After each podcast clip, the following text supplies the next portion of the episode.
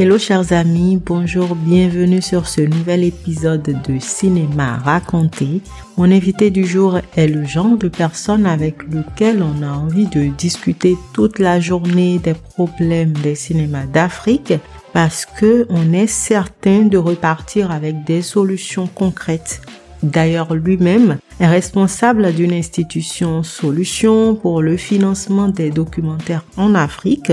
Mohamed Saïd Ouma, directeur exécutif de Documentary Africa, a accepté mon invitation je l'ai rencontré au deuxième jour du festival Afrique en Vision de l'Institut des Afriques. Notre conversation partie de la programmation et de la collaboration avec le festival nous a amené sur la mission de l'institution qu'il dirige avec des interrogations légitimes sur les enjeux du cinéma documentaire en Afrique pour ensuite glisser inexorablement vers les problèmes de l'industrie du cinéma en Afrique et puis vers la fin, petit bonus sur le cinéma kenyan parce que Documentary Africa est basé à Nairobi, un cinéma jeune, donc le cinéma Kenya, un cinéma jeune, moderne, en plein essor, contrairement à celui d'Afrique subsaharienne francophone. Bref, je ne vous en dis pas plus, je vous laisse avec notre conversation. Bonne écoute.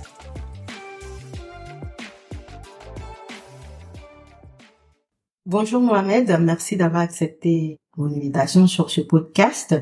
Nous sommes ici dans le cadre du festival Afrique en Vision. Vous avez collaboré avec l'Institut des Afriques pour concevoir cette belle programmation de ce festival-là. Est-ce que vous pouvez nous dire comment est-ce que ça s'est passé cette collaboration? Bonjour. Euh, cette collaboration, elle s'est faite bien en amont parce qu'elle date de plus de trois ans et demi, puisque Alessandro Jetlowski, qui a aussi fait partie de la de l'équipe de programmation et qui a un laboratoire ici à Sciences Po et qui est chercheur en cinéma, spécialisé sur les cinémas euh, Nollywood euh, du Nigeria, et aussi membre euh, du conseil d'administration de Documentary Africa, le fonds panafricain pour le cinéma documentaire que je dirige, qui est basé à Nairobi. Donc c'est Alessandro qui a fait l'introduction auprès de Dana quand il y avait juste l'idée de créer un festival autour euh, des nouvelles expressions africaines, mais surtout sur le documentaire. Donc, euh, donc on a trouvé la collaboration logique, Alessandro faisant partie de notre conseil d'administration, et puis Dana euh, nous a expliqué un peu la vision de l'Institut des Afriques, qui sur beaucoup de points rejoint la vision panafricaniste de notre fonds, donc, il était intéressant pour nous d'avoir cette collaboration et aussi de décentraliser, c'est euh, d'avoir une collaboration en France. On a des collaborations en Europe, mais plus avec ITFA, le grand festival de films documentaires en Hollande, ou avec la Deutsche Welle en Allemagne. Donc, est intéressant aussi d'avoir une collaboration euh, euh en France euh, sur du contenu. Voilà un peu comment ça s'est créé. Et d'année en année, euh, on propose des films euh, que nous avons soutenu financièrement. Il y avait des films l'année dernière. Cette année, il y a trois films. Euh, il y a le film d'ouverture qui était euh, Quand les ébus parlent français, qui est un film que nous avons soutenu à travers notre fonds. il y a le film de Pascal Aporani Kindi qui passe dans quelques instants, qui s'appelle Eat Beater, qui est un film centrafricain. Et il y a le film qui passe demain soir de Cathy Benendia, une histoire du franc CFA. Ces trois films-là ont aussi été soutenus activement et financièrement par DOCA. Et justement, je le disais dans mon introduction, vous êtes le directeur exécutif du, de Documentary Africa. On va en revenir plus longuement. C'est une institution, une initiative, je dirais plutôt, mise en place pour euh, favoriser l'émergence de, des documentaires en Afrique. Est-ce que, avant de parler de Documentary Africa en tant qu'institution, est-ce que euh, cela a influencé le fait que vous avez participé à, la programmation de ce festival? Parce qu'on a remarqué dans la programmation qu'il y a beaucoup de documentaires. Il y a quelques films de fiction comme Augure, bien évidemment, mais il y a beaucoup de documentaires dans, dans la programmation. Est-ce que c'est votre influence? C'est-à-dire que euh, ce festival-là, Dana et son équipe, c'est des gens qui aiment le cinéma documentaire c'est vraiment, j'allais dire, la, la matrice même de ce festival. C'est un festival qui a de la fiction, mais qui est un festival qui donne une large place au cinéma du réel en Afrique. Donc c'est ça qui nous a intéressés. C'est pas vraiment mon influence, c'est plutôt que c'est des gens qui sont amoureux du cinéma documentaire. Il y a beaucoup de festivals de, de fiction en Europe, partout dans le monde, mais en documentaire, il y en a beaucoup moins. Pourquoi est-ce que c'est important que le documentaire africain se fasse une place dans le cinéma parce que déjà le cinéma africain en général, c'est déjà très compliqué comme industrie. Maintenant, le documentaire, quelle, quelle est l'importance du documentaire dans le cinéma africain? Nous, on est un fonds de financement. D'accord. Et on donne de l'argent pour des producteurs africains pour faire des films documentaires. On met en place des commissions, comme n'importe quel fonds dans le monde. Et ensuite, on sélectionne des projets. Ensuite, on donne 70% de l'argent, puis après 30% au solde, etc. Et on suit les projets.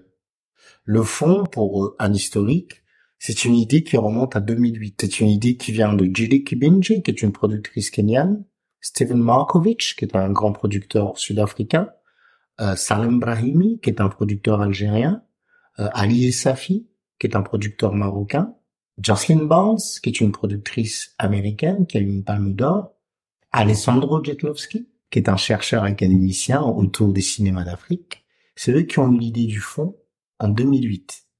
Ensuite, il y a eu une étape euh, où ils ont, se sont dit, euh, eux c'est des amoureux du cinéma documentaire, se sont dit, qu'est-ce qu'on fait pour trouver une plateforme pour le cinéma documentaire? Ils se sont dit, il faut d'abord qu'on fasse un état des lieux. Ils ont trouvé de l'argent avec une fondation euh, sud-africaine et anglaise qui s'appelle Bertha Fund et ils ont employé neuf chercheurs, critiques de cinéma, qui ont divisé le continent et qui ont parti dans certaines régions et qui ont interrogé des producteurs, des cinéastes, des directeurs de festivals de documentaires, des cinéphiles, des journalistes. Ils ont ensuite Alessandro, Jocelyn, Josh Maunga aussi, Julie, ils ont ensuite compilé un rapport de 700 pages sur l'état du cinéma documentaire sur le continent. Le rapport est sorti en 2014. Et à partir de ce rapport, ils ont vu les failles et les manques. Et à partir de là, ils sont partis chercher de l'argent auprès de philanthropes africains et des fondations américaines. Et ils se sont interrogés euh, où est-ce qu'on met ce, cette plateforme? Finalement, Nairobi a gagné la mise parce que Judy elle-même, Judy Kebinje, avait déjà une plateforme qui s'appelle DocuBox, qui est basée au Kenya et qui travaille sur le cinéma documentaire. Judy a dit, moi j'ai des bureaux, j'ai déjà une plateforme, c'est plus facile légalement de baser le truc.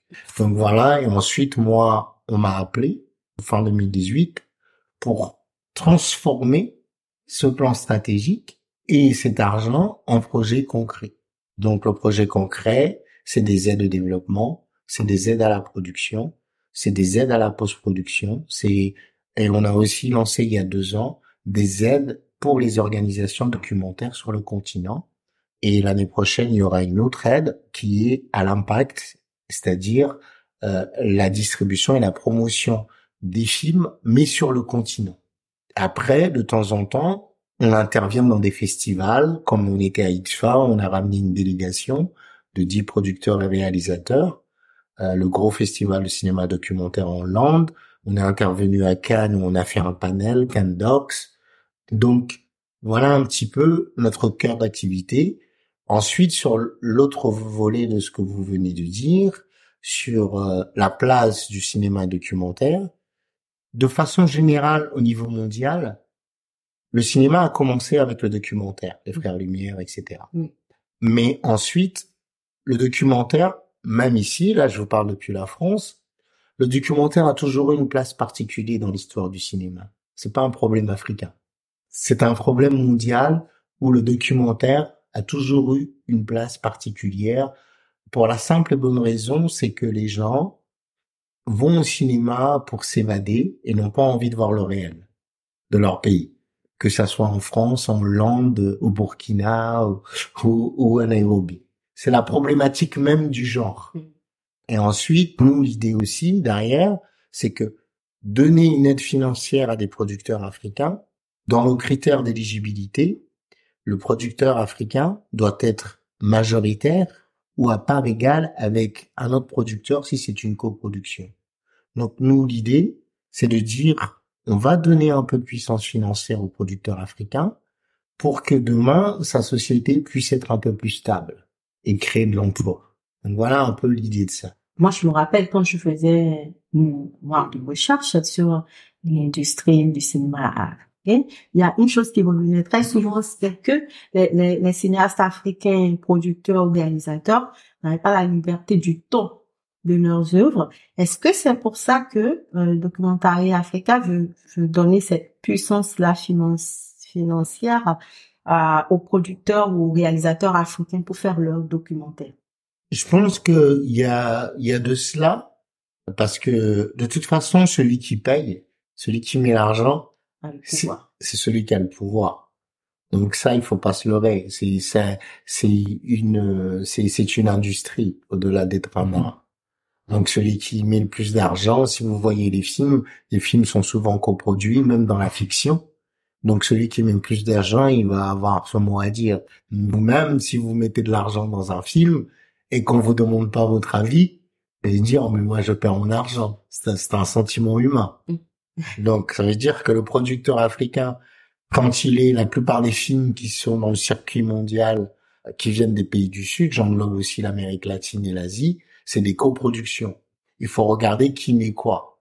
Et souvent, qui met quoi détermine la nature du récit. Mhm. Même si les réalisateurs vont vous dire le contraire, moi je fais ce que je veux, mais on sait très bien que dans le final cut, etc., il y a quand même euh, des recommandations, des suggestions qui sont souvent plus que des suggestions, qui sont souvent presque des impositions. Mhm. C'est-à-dire, voilà. Donc, il y a effectivement de cela. Après, il y a, il y a aussi quelque chose qu'il faut faire attention. Je l'ai dit là-haut, il y avait le panel sur les luttes.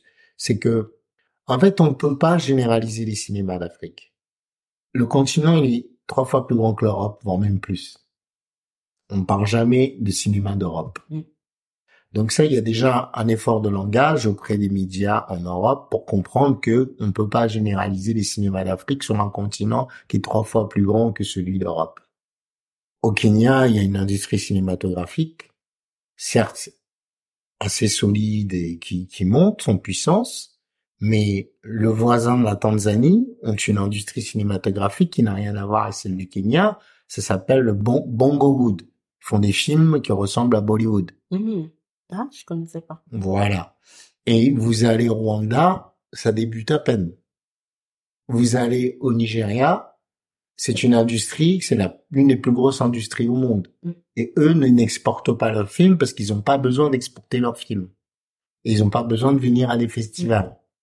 Mm. Vous voyez déjà, je vous ai cité trois pays, mm. trois contextes, trois histoires différentes où même les cinéastes réfléchissent différemment et les producteurs réfléchissent différemment. Donc il y a aussi cette histoire de se dire que cette question de liberté du récit, tout dépend de là où on se trouve sur le continent. Elle ne peut pas être généralisée. Aujourd'hui, vous parlez à un cinéaste du Nigeria, cette question-là, elle se pose pas pour lui. Est-ce que c'est parce que nous, nous sommes peut-être dans la zone je, je, je dis non, vous, vous, vous n'y êtes pas. Mhm. Euh, dans la zone Afrique subsaharienne, ex-colonie française et que la plupart des coproductions sont françaises ou euh, européennes, est-ce que c'est c'est pour ça que nous, on a ce problème? De, de, de liberté de temps Je pense que oui, parce que le cinéma francophone africain, euh, il a d'abord servi de soft power pour la France. Et que à l'époque des ovnis, des samben, euh, etc.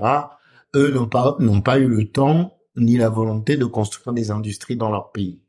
Donc c'est que la nouvelle génération, les Tierno, les les Suleiman Kébé au Sénégal, les Michel Zongo au Burkina, euh, les Arnold Setou au Bénin, les euh, c'est tout cela qui aujourd'hui euh, les Laurent Bitty en Côte d'Ivoire, qui aujourd'hui pensent qu'il faut qu'on crée des industries dans nos pays. Ça veut dire qu'il y a eu 60 ans, 70 ans de cinéma dans ces pays-là, mais il n'y avait pas euh, la volonté ou, le truc de se dire il faut qu'on crée des festivals, il faut qu'on crée des labs de développement, il faut qu'on dise à, à, nos dirigeants de créer des fonds nationaux. C'est que ces nouvelles générations-là qui sont obligées de faire tout ce retard-là. Donc il y a encore des problèmes postcoloniaux dans ces pays-là, qui sont des problèmes qu'on qu'on voit au niveau au niveau politique même. Et donc moi c'est vrai que qui navigue sur tout l'espace du continent, quand je suis dans l'espace africain francophone, j'ai l'impression de repartir 30 ans en arrière se détourne un peu du, du sujet du documentaire et du festival, mais c'est toujours intéressant de parler des problèmes du, des cinémas en Afrique. Comment est-ce qu'on fait aujourd'hui? Est-ce que c'est seulement une question de puissance financière? En fait, c'est un effort qui est, j'allais dire, euh, euh, c'est un effort qui ne peut pas être juste uniquement financier comme nous on essaie de le faire à Doka. C'est en fait c'est un effort qui doit être euh, générationnel. C'est-à-dire que je vais prendre l'exemple, par exemple, de Laurent, Laurent Bitty en Côte d'Ivoire, qui a des ateliers d'écriture documentaire, qui est aussi producteur. Laurent ne peut pas tout seul aujourd'hui dire je vais pousser le cinéma documentaire, je vais pousser le cinéma en Côte d'Ivoire, puisqu'en Côte d'Ivoire c'est beaucoup la série qui est produite par Canal+, qui qui n'est pas qui n'est pas une société ivoirienne, je tiens à le signaler. Suivez l'argent, vous voyez où va l'argent. Oui. Donc voilà, et si eux n'ont pas euh, des gens à leur côté pour dire on va créer des festivals en Côte d'Ivoire, on va on va on va forcer le gouvernement à mettre un fonds national, on va forcer les entreprises privées ivoiriennes qui ont beaucoup d'argent à investir dans le cinéma par des systèmes d'investissement, par des incentives financiers et taxes, etc. Il pourra pas y avoir d'industrie du cinéma en Côte d'Ivoire. C'est-à-dire que c'est-à-dire que c'est comme les problèmes sont multiples, il faut qu'il y ait des générations pour résoudre, pour, les, pour résoudre. Donc, c'est-à-dire que sur l'espace francophone, euh, il n'y a pas juste un problème financier, il y a plusieurs problèmes qui sont, qui sont des héritages, qui sont complexes et qu'il faut déconstruire. Et, et ça, c'est compliqué, puisque vous rajoutez à cela, des fois, des dirigeants qui n'ont pas une lecture économique de l'industrie culturelle. Ils vont avoir une lecture politique en se disant si Marvin a fait son film, ben en fait elle m'a me critiqué, donc moi je vais pas être réélu. Mais le dirigeant va pas se dire si Marvin fait son film de fiction, elle va employer 100 personnes, elle va créer une richesse, elle fait diminuer le chômage, etc., etc. Alors que c'est cette euh, lecture-là qui devrait être prioritaire. Parce que c'est une industrie, donc ça crée de la richesse, donc ça crée de l'emploi. C'est bien de, de produire les films. Comme vous l'avez dit tout à l'heure, pendant longtemps, les, les, les ovnis, mhm. ils, ont, ils étaient dans la créativité, ils étaient dans la production, ils n'ont pas pensé à créer une carrière commerciale pour le film. Est-ce que Documentary Africa, est-ce que vous y pensez? Pour l'instant, il faut régler chaque problème en son temps. Parce que à courir trop de lièvres, on finit par n'en attraper aucun. Donc pour l'instant, on est, on se concentre sur le problème de la production, mais on y pense puisque l'année prochaine, on a un programme qui s'appelle Impact, euh, sur lequel il y a trois volets. Il y a d'abord ce qu'on appelle en anglais field building, c'est-à-dire que euh, on a des spécialistes de l'impact qui vont aller dans les festivals on a pris deux zones, deux zones de, de, de, de test, mhm. l'Afrique de l'Ouest et l'Afrique de l'Est. Donc, on a des spécialistes de l'impact euh, qui sont kenyans, c'est des dames kenyanes, euh, qui vont expliquer ce que c'est que l'impact, c'est-à-dire c'est pas de la distribution classique, mais c'est faire comprendre que le documentaire peut être un outil, un vecteur social, et, et ils vont expliquer ça, que ce soit dans des festivals ou dans des événements. Et le deuxième volet de ce programme-là, c'est qu'à partir de là, on va faire un appel à projet pour des films qui sont déjà terminés, même ceux qu'on n'a pas financés, mais des films déjà terminés, et euh, on va leur donner de l'argent quand ils vont être sélectionnés pour que ils puissent soit former un impact producer, soit aller sur dans les communautés pour montrer le cinéma et commencer à créer des cultures et à faire le lien avec les cinémas ambulants, avec toutes les activités parallèles pour, pour essayer de commencer à créer du lien avec les populations. Parce que le problème de la distribution sur le continent, c'est un vaste problème. Donc, je vous ai dit, l'idée de Doka a pris 12 ans à se mettre en place, 2008, 10 euh, ans, 2018, lancement du fonds. Et on sait que le problème de la distribution, c'est-à-dire que si vous êtes, je sais pas de quel pays vous êtes, voilà, si, on est à Cotonou, on sait que c'est plus facile C'est, parce que c'est plus facile. C'est plus facile de voir Netflix que de voir un film béninois. Voilà. Donc c'est plus facile de regarder les dernières merdes de Netflix que de se dire il y a un film d'un jeune réalisateur ou d'une jeune réalisatrice béninoise ou d'un ancien euh, réalisateur béninois. Euh, je peux aller le voir ou je peux aller sur une plateforme. Donc il y a un vrai problème où maintenant il y a des fonds panafricains comme le nôtre il y a la jeune création francophone, il y a le FOPICA au Sénégal, il y a un fonds au Rwanda, il y a des fonds euh, depuis longtemps en Afrique du Sud, au Maroc, au, Kenya, etc. Mais nos publics ne voient pas nos films dans nos pays. Donc c'est un énorme chantier sur lequel le conseil d'administration de DOCA a dit on veut bien s'attaquer à ce moment-là pour répondre à votre question directement à ce chantier, mais on va y aller comme pour le fond, on va y aller de façon méthodique. On va voir le terrain, on va analyser, on va faire un rapport, on va voir où sont les failles, où sont, où est-ce qu'on peut nous appuyer par rapport à notre genre, quel documentaire. Voilà. Mais c'est un vrai chantier parce que même quand il y a des salles, particulièrement en Afrique de l'Ouest, les salles appartiennent à des groupes français. Oui. Et vous voyez que là, on revient tout de suite à la politique, même si on veut pas en parler.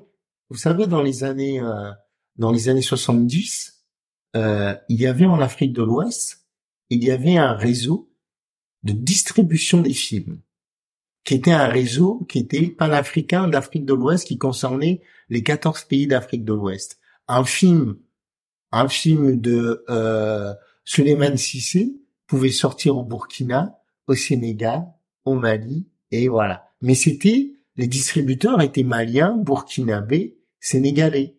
Donc l'argent restait dans ces pays. Donc tant qu'on reviendra pas à, ce genre de choses, on pourra pas avancer parce que parce que même si votre famille au Bénin va voir les films, mais l'argent que votre famille met, mais il reste pas au Bénin. donc donc comme l'argent ne reste pas au Bénin, c'est très simple pour analyser l'industrie du cinéma. Hein.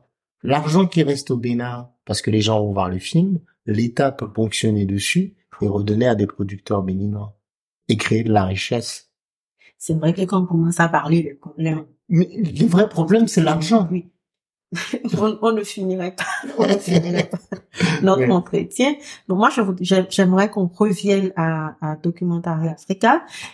Par exemple, quels récits, quels sont les gens de récits peuvent vous intéresser? Parce que vous faites des appels à projets quand les gens font leur soumission, quel récit, qu'est-ce que vous avez envie de, quel film, quel genre de, d'histoire vous avez envie d'accompagner?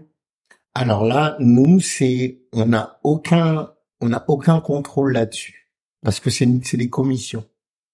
Donc, c'est-à-dire que nous, on met en place une commission composée de cinq personnes qui sont souvent issues du continent ou issues de la diaspora, qui connaissent un peu les cinémas d'Afrique.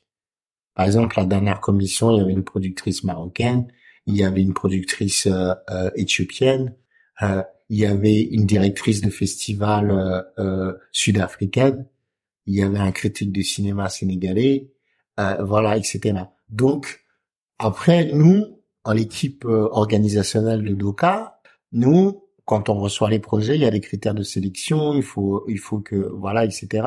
Nous, on va shortlister les films, mais sur des critères qui sont purement est-ce que ce candidat-là, il a bien tous les éléments à jour?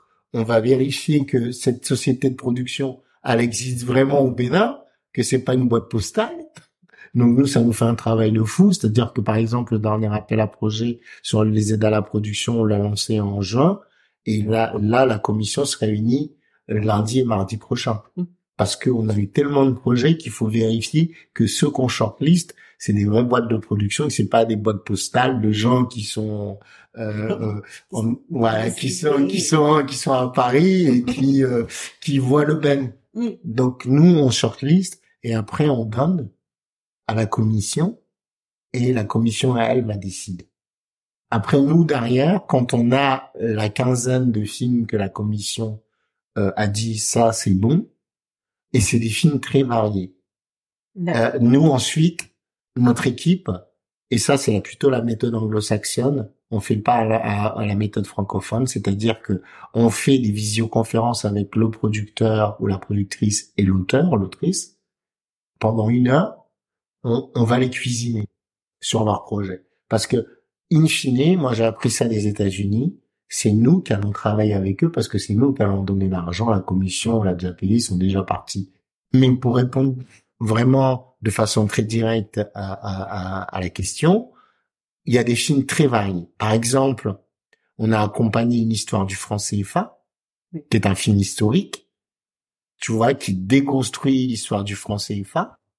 Mais on a aussi accompagné euh, Quand les ébus parlent français, qui est un film patchwork, ou avec qui est drôle, qui c'est c'est deux, deux façons de raconter euh, des histoires qui sont totalement opposées quoi. Mm-hmm. On a aussi accompagné un film qui s'appelle No Simple Way Home, voilà, voilà, qu'on a accompagné aussi à l'impact au Sud-Soudan et au Kenya, qui est un film très intimiste.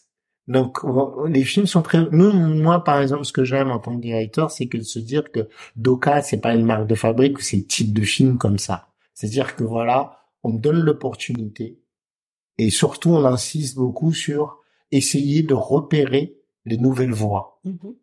ceux qui vont faire le cinéma euh, et les nouvelles formes qui vont faire le cinéma d'Afrique de demain. On est content qu'aujourd'hui Pascal soit ici. Le film de Pascal, qui est de Centrafrique, il est shortlisté aux Oscars. Donc on a misé sur le bon bon film. Euh, Akol, euh, son film a fait plus de 50 festivals, a eu plus je sais pas combien de prix. Euh, une histoire du français CFA, tous les gens qui ont vu le film, ça les a marqués. Donc c'est des films impactants. Donc on est content de voir que on fait les bons choix, nos commissions font les bons choix. Mais il n'y a pas réellement de de, de ligne éditoriale, dire c'est voilà ce type de film-là. Et moi, tant que je serai à Doka, je vais inciter pour qu'il n'y ait pas une ligne pour dire parce que le continent, comme tu le sais, il est très varié. Mhm. Oui. il y a une variété. Il y a une variété. Je veux que une diversité. Je veux que ça se reflète dans les choix des films qu'on accompagne. Et ça, ça se reflète d'ailleurs dans la programmation de, de Afrique en Vision. Et est-ce que cette, cette collaboration, elle, elle, va continuer? Oui, elle va continuer parce que nous, on aime bien, on aime beaucoup leur état d'esprit. On trouve que vraiment, ils ont un état d'esprit où ils ont déconstruit et ils se rendent compte de ce qui se passe sur le continent. Nous, on est à Nairobi, je suis là-bas, on est à Nairobi, on se rend. Et c'est vrai que le continent, euh, aujourd'hui, il est jeune de toute façon, mais il y a beaucoup de choses qui se passent. C'est un continent vaste, hétérogène, et je pense qu'ils sont, ils sont, j'allais dire presque avant-gardistes parce que ils essaient d'être à la page par rapport à ce qui se passe maintenant, pas par rapport à ce qu'on leur dit du continent. Et donc, et donc ça, c'est une collaboration intéressante, même si le festival, c'est pas le cinéma du rêve, c'est pas un énorme festival où on a été pas, mais c'est un, c'est un festival avant-gardiste qui est très intéressant parce qu'ils sont vraiment au cœur même de ce qui préoccupe les créateurs là-bas. Et ça, c'est intéressant de, de continuer une collaboration comme ça. C'est bien, euh, l'Institut des Afriques est à Bordeaux, en France. Est-ce que ce genre de collaboration, est-ce, que vous en avez déjà, est-ce que vous envisagez d'en faire sur le continent? On en a déjà, parce qu'on a créé un collectif qui s'appelle ARC, Africa Real Collective, à cause du Covid et il y a neuf, euh, huit organisations documentaires. Il y a Fidadoc qui est un festival euh, à Agadir. Voilà. Il y a Doc House qui est une plateforme pour le cinéma documentaire en Tunisie et le monde arabe. Il y a IREP qui est un festival de documentaire au Nigeria, à Lagos. Il y a Doc qui est un festival de cinéma documentaire au Burkina. Il y a Africa Doc, euh, Côte d'Ivoire il y a euh, Encounters, qui est le plus vieux festival de cinéma documentaire en Afrique, qui a 25 ans et qui est à, Cape Town. Il y a DocuBox. Qui est à, qui est à Nairobi. Donc, et euh, les films qu'on soutient circulent, on fait des programmations en commun, euh, on soutient des initiatives de développement, des plateformes que eux créent. Donc, ce collectif-là existe on a fait des événements sur le continent. On fait un événement, le collectif fait un événement depuis les deux derniers FESPACO. On a un événement qui s'appelle Dog Days, qui sont des journées du cinéma documentaire en FESPACO. Parce que pour revenir à ta question initiale, euh, on s'est rendu compte qu'au FESPACO, le documentaire a été mis de côté. À l'époque, il y a 25 ans, Jean-Marie Thénault avait le côté doc du FESPACO, qui avait tellement bien marché que le FESPACO était jaloux, ils l'ont coupé. Donc Jean-Marie est venu nous voir, il nous a dit, écoutez les jeunes, moi j'ai pu, euh, j'ai pu cette force-là, je me consacre à mon lieu, euh, au Cameroun, etc. Euh, ça serait bien qu'à travers Doka et votre collectif, vous repreniez le côté doc du FESPACO. Donc on a repris le côté doc, on l'a appelé Doc Days. Donc on a trois jours chaque année, euh, chaque deux ans en FESPACO, où euh, on parle du documentaire, il y a des ateliers, il y a des masterclass, il y a des rencontres professionnelles. Euh, on a fait déjà euh, les deux premières éditions. La première masterclass était avec euh, William Osman Ba, grand cinéaste documentariste sénégalais qui a commencé sa carrière en 1977. La, la, deuxième année, c'était avec Jean-Marie Thénault et Michel Zongo. C'était une rencontre croisée.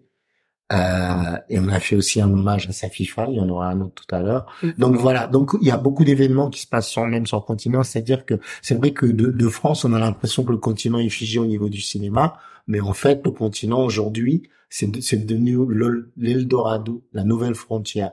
Et c'est vrai que d'ici, on s'en rend pas compte, mais croyez-moi, les plateformes américaines et les producteurs américains, eux, ils s'en rendent compte parce qu'ils sont déjà là-bas. Mais, mais, en parlant, c'est vrai que moi, personnellement, quand on parle du cinéma, j'ai une visibilité sur le cinéma d'Afrique de l'Ouest francophone. Mais vous avez parlé, par exemple, du cinéma kenyan. Moi, je connais pas le cinéma kenyan. Comment est-ce qu'il se porte le, cinéma au Kenya? C'est un cinéma qui est moins ancien que le cinéma d'Afrique de l'Ouest parce que les, les, Anglais, pendant très longtemps, ils ont interdit aux cinéastes kenyans de filmer pendant que les cinéastes d'Afrique de l'Ouest allaient étudier le cinéma dans le bloc soviétique dans les années 50-60, ceux du Kenya étaient interdits d'y aller. Donc le cinéma a réellement a débuté un peu plus tard.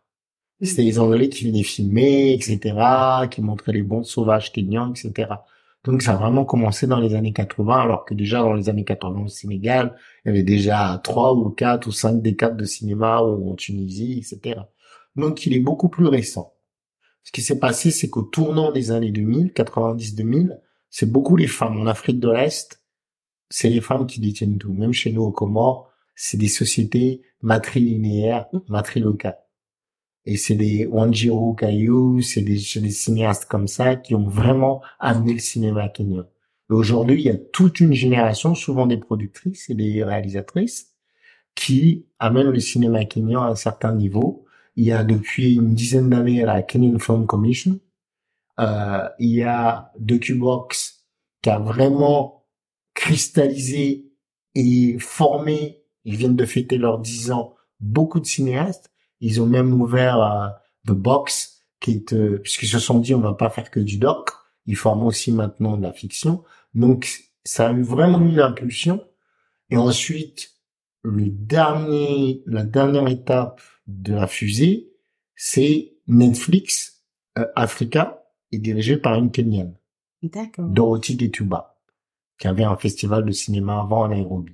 Donc, ce qui fait que Netflix, naturellement, a pris trois pays sur lesquels ils investissent beaucoup d'argent, parce qu'il y a des classes moyennes au Kenya, euh, dans les grosses villes. Donc, Netflix investit dans la création Nigeria, au Kenya, en Afrique du Sud. Donc, c'est un cinéma qui est en plein essor évidemment avec des problèmes, mais c'est un cinéma qui est en plein essor, effectivement. Merci beaucoup, Mohamed. Vraiment, c'était très intéressant cette discussion autour du documentaire africain, du Festival African Vision et de documentaire Africa. Euh, moi, je vous souhaite euh, bon vent. Merci euh, beaucoup, Marvin bon travail pour euh, tout ce que vous faites pour les documentaires en Afrique. Merci. Mais j'espère, moi, en fait, ce que j'aime beaucoup dans le cinéma, c'est le côté, à part la production, c'est le côté distribution. Et j'espère que Documentaire Africa euh, va développer encore plus. Voilà. il y a pas mal d'initiatives qui sont déjà en place là-bas, en, sur le continent. Je pense que euh, ça va être un vrai effort où tout le monde doit participer.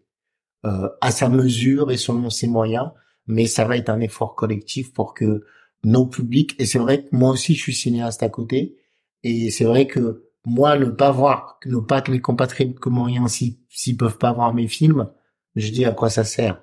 Donc il va falloir que nous tous, on s'attelle, vous qui avez des médias, nous qui faisons des films ou qui avons des fonds, ceux qui essayent, il va falloir qu'à un moment donné, on s'assoit tous vraiment et qu'on se dise la vérité, on dise c'est bien qu'on vienne à Cannes, c'est bien qu'on vienne à Bordeaux, mais il serait peut-être bien qu'on vienne à Cotonou, qu'on vienne à Ouida, ah. qu'on présente le film et que ça soit un réflexe, même pour nos producteurs, parce qu'il y a aussi, j'en ai pas parlé, mais aussi, moi, je, je aussi, j'incombe beaucoup la responsabilité sur nos producteurs africains qui, dès qu'on commence à travailler le film et qu'on voit qu'on a les fonds, euh, quand on fait les stratégies de promotion, ils vont mettre Cannes, IDFA, mais ils vont pas se dire, je, suis béninois, je, vais, je vais d'abord montrer ça à Ouida, tu vois, à Cotonou, etc. Donc il y a aussi quelque chose de lavage de cerveau mental qui est là, qu'il va falloir que on se dise réellement la vérité. Il faut sortir du prestige intellectuel du cinéma. On fait des films si nos peuples ne les voient pas, mais à quoi ça sert Si ma fille ne peut pas voir ça à mon, mon film, elle dit mais papa tu me dis que tu fais des films mais je le vois pas.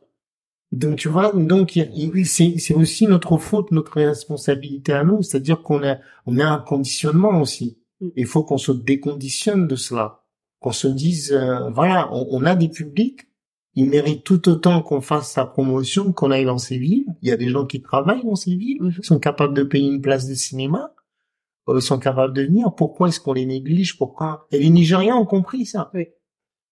voilà. Merci beaucoup. Et bah, bon retour euh, au Kenya. Merci beaucoup. Merci. Voilà, c'est déjà la fin de cet épisode, le 39e de Cinéma raconté. Merci d'être resté jusqu'ici et dans la barre d'informations, tous les liens disponibles pour en savoir plus sur Documentary Africa. Et si vous êtes cinéaste, acteur, réalisateur, promoteur de festival et que vous avez envie de passer ici, n'hésitez pas à m'écrire sur Facebook ou Instagram ou sur mon mail cinémaraconté.gmail.com. Et pour finir, si cet épisode vous a plu, merci de liker, laisser une note 5 étoiles et surtout merci de le partager autour de vous. Bon week-end et à très vite sur Cinéma Raconté.